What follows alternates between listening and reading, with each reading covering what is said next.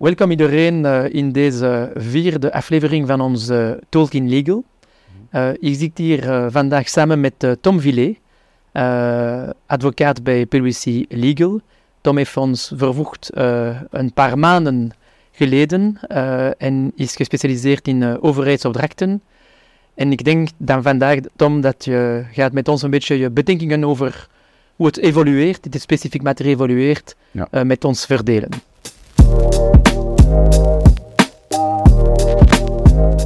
Uh, ja, dankjewel Olivier. Bedankt um, om mij uit te nodigen voor deze videopodcast. Um, ik heb inderdaad eh, een carrière van 15 jaar in het overheidsopdrachtenrecht. En um, als ik zie hoe dat, dat geëvolueerd is naar wat het vandaag is, dan, dan zie ik, en bedoel, dat is een eigen opvatting, uh, eigenlijk vijf golven.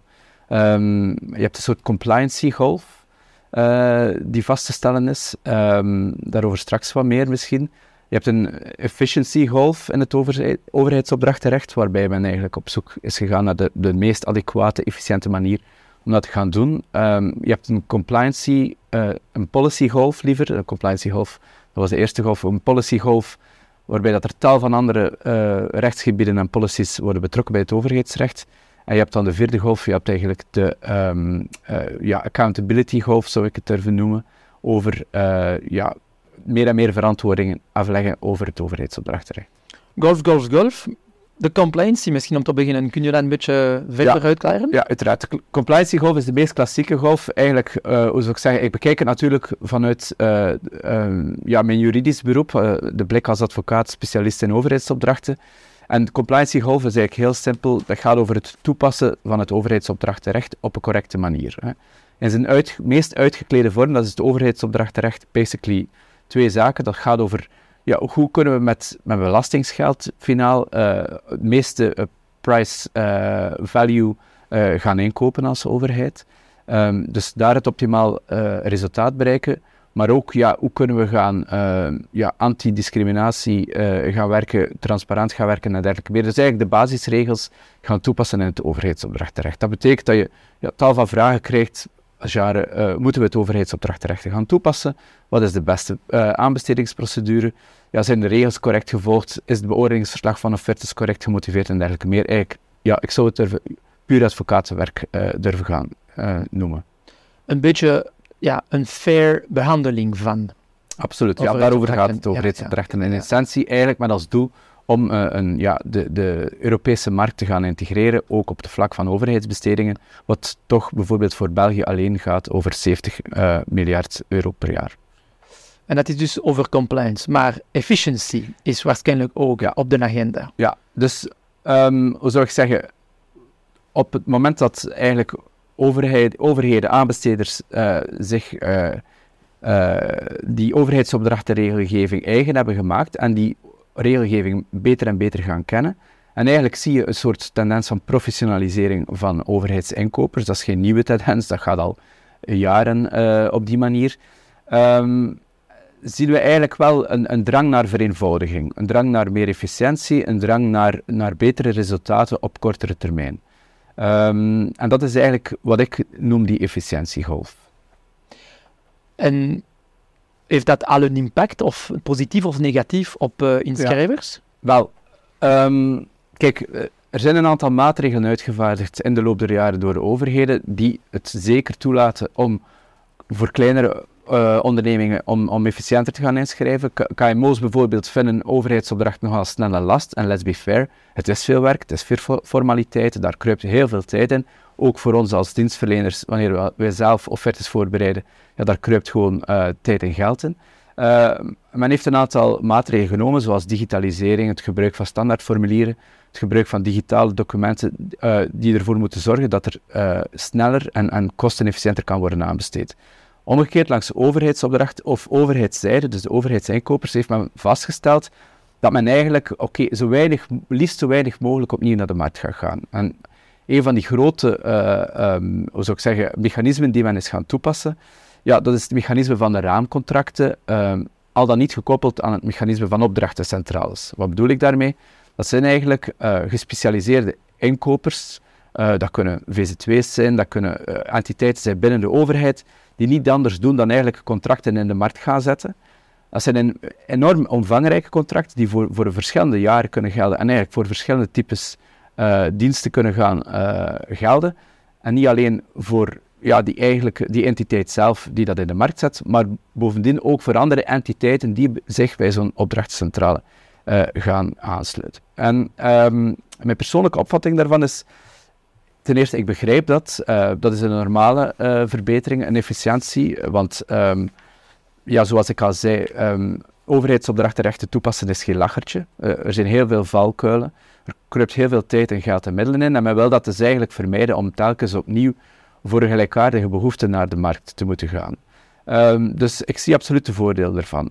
Anderzijds, en als ik dan toch even kritisch mag zijn, ja, kun je je wel de vraag stellen of dat uh, het werken met dergelijke grote uh, contracten, mechanismen, effectief ook altijd economische efficiëntie gaat opleveren. Um, wanneer dat het over een groot contract gaat, is het niet moeilijk om je in te beelden dat een, een, een, een, ehm, een onderneming uh, zijn beste prijs gaat opgeven. Want ze willen absoluut dat contract.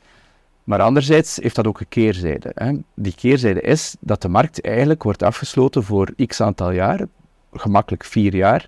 Dat betekent dat er uh, nieuwe spelers heel moeilijk toegang vinden tot die markt, tot die opdrachten. Dat betekent dat er um, um, ja, kleinere spelers vaak niet in aanmerking komen voor die opdrachten, omdat ze ja, heel veel referenties moeten hebben, heel veel uh, mensen moeten hebben om eigenlijk ja, dat contract te kunnen, onder dat contract te kunnen gaan presteren. Um, ik denk dat de ja, innovatie daardoor voor een stukje wordt gedrukt, hè, omdat je ja, de mededinging eigenlijk wel weghaalt voor een paar jaar, wanneer dat er zo'n contracten zijn. Uh, dus ja, ik heb daar af en toe toch wel mijn kritische bedenkingen bij, zonder dat ik natuurlijk de voordelen daarvan uh, wil ondergraven. Die zijn er absoluut. Ja, dus toch, toch een serieuze impact voor de inschrijvers, inderdaad. De toegang naar de capaciteit om, uh, de compliance kost inderdaad om die uh, over de tracten te kunnen de, aanbieden, heeft een kost. Mm -hmm. En de grotere is uh, de, de, het contract, de, de meer complex het wordt waarschijnlijk ook voor de spelers. Ja. En dus het wordt waarschijnlijk ook beperkt aan spelers die, voilà. die het kunnen. Ja. en die de middelen hebben om ja. te kunnen inderdaad solliciteren, uiteraard. Dat maakt mij denken, is er niet een recent uitspraak van het Hof van Beroep van Gent over verkoop van landbouwterreinen door een OCMW van Gent, denk ik, of van een andere gemeente misschien? Ja, het OCMW Gent, je hebt het juist. Um, klopt, wel, dat, dat is eigenlijk een heel mooie link met, met, met het verhaal dat ik net breng. Een heel bijzonder arrest, eigenlijk zou ik zeggen, um, doorheen je carrière kom je een aantal arresten tegen waarvan dat je denkt van oké, okay, daar kun je eigenlijk wel een keer goed over gaan nadenken. Um, vanuit, als ik nu even specialistisch mag, juridisch is het een, uh, een heel bijzonder arrest. Waarom? Omdat het, uh, het gaat over staatssteun, over Europese regels, het gaat over overheidsopdrachtenrecht. Het gaat over um, civiel recht, hè, want het, het, gaat over de nietigheid van overeenkomsten. Bijzonder interessant allemaal. maar waar ik de link leg met uh, mijn verhaal van daarnet, dat is dat eigenlijk het Hof van Beroep van Gent gezegd heeft, ja, kijk, die aanpak van het OCME van Gent, dat eigenlijk 450 hectare uh, landbouwgrond in Zeeuws-Vlaanderen in één keer in de markt bracht, dat dat geen correcte aanpak was. Um, ondanks het feit dat het eigenlijk over een, een, een biedingsprocedure ging.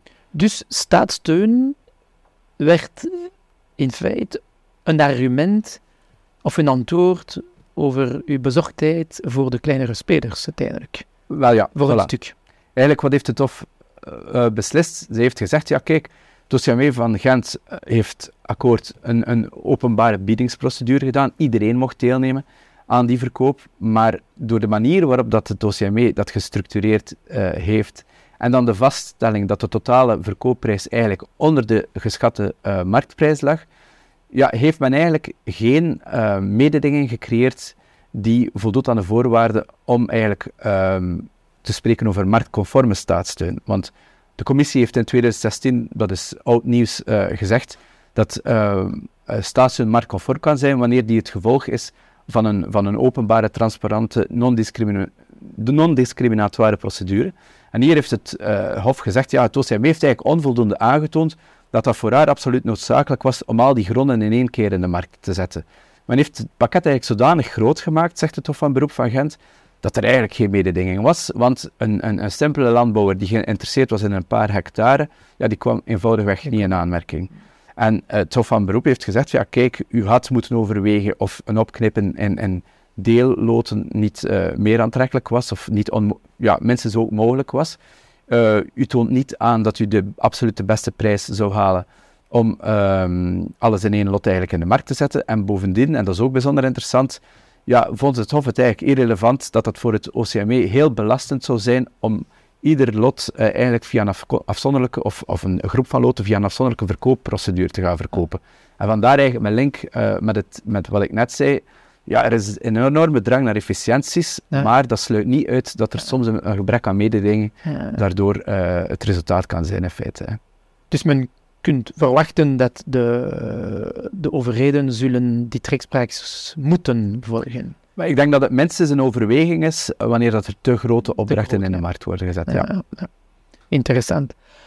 Op een andere topic, ik denk dat het was de derde golf, dat je uh, vermeldt uh, uh, straks overheidsopdrachten als beleidinstrument. Kun je dat een beetje ja, absoluut. uitklaren? Ja. Um, ja, ik heb het een beetje de, de policy golf genoemd om uh, uh, te blijven eindigen op, op de Y en, het, en de Engelse stem te gebruiken. Maar um, het is natuurlijk niet nieuw dat het overheidsopdrachtenrecht zelf en overheidsinkopen as such gebruikt wordt om een aantal um, perifere policies te gaan, te gaan uh, promoten. Hè. het is niet nieuw en, en ik, ik trap een open deur in dat ja, duurzaam aankopen voor overheden uh, belangrijk is. Um, en met uiteraard de Europese Green Deal en uh, de toekomst waarin we allemaal, uh, de duurzame toekomst waarin we allemaal trachten te sturen, dat ja, duurzaam inkopen, um, ehm, ESG-verhaal ook in overheidsopdrachten, ja, extreem belangrijk is. En eigenlijk nog meer concreet zal worden dan een soort tick-the-box oefening. Um, en wat betekent dat voor de aanbesteders dan? ja, voilà. Dus Tom voor de aanbesteders heel concreet betekent dat dat het eigenlijk niet langer zal volstaan om eigenlijk um, puur te focussen op best value uh, for money. Um, het is duidelijk dat van overheidsinkopers verwacht wordt dat ze eigenlijk meer en meer kennis hebben van die perifere policies. En dat kan gaan uh, over policies in sociaal recht, maar en vooral uh, ja, duurzaamheidspolicies. En een heel recent voorbeeld daarvan uh, wat we hier samen met PwC aan het uitwerken zijn, dat is die, uh, de toepassing van het fameuze DNSH-principe. Do not significantly harm uh, the environment. Um, dat eigenlijk is ingesteld als een soort essentiële voorwaarde van de Europese Commissie om um, bepaalde projecten te gaan subsidiëren of om bepaalde ja, ge gesponsorde overheidsopdrachten in de markt te gaan zetten. Um, heel concreet betekent dat eigenlijk dat ja, overheidsopdrachten die gesubsidieerd worden met fondsen uit uh, de faciliteit voor de Europese veerkracht en het herstel, dat dan hernomen wordt door de Belgische federale uh, regering, um, dat die, die overheidsopdrachten niet in aanmerking voor subsidiëring komen wanneer dat ze afbraak, afbreuk doen aan het leefmilieu. Um, dat is een vrij complexe oefening die men moet maken. Er zijn eigenlijk zes criteria waaraan men moet toetsen. Um, maar dat gaat echt wel van uh, het gebruik van de grondstoffen tot eigenlijk de recyclage van de eind- of de restproducten naar oplevering van een opdracht. En de overheden moeten rapporteren naar Europa? Voilà, dus de overheden moeten niet alleen uh, ja, controleren of dat de voorstellen die worden gedaan, dat DNSH-principe effectief ook uh, naleven. Hè. Dus van ondernemingen wordt verwacht dat ze die technische kennis gaan overbrengen naar overheden die dat dan vervolgens moeten gaan controleren. Dat is al een heel moeilijke oefening op zich, want dat vergt heel veel technische kennis. Um, maar er moet effectief ook uh, ja, contractueel gerapporteerd, gecontroleerd worden en vervolgens ook gerapporteerd worden aan Europa. Want er bestaat een kans, wanneer het blijkt dat dat eigenlijk een theoretische oefening was, maar in de praktijk ja, schendt men wel uh, het leefmilieu en de status quo van het leefmilieu, ja, dat die fondsen eigenlijk terug worden, moeten worden betaald en dat men dan eigenlijk ja, uh, financieel in een precaire situatie zit.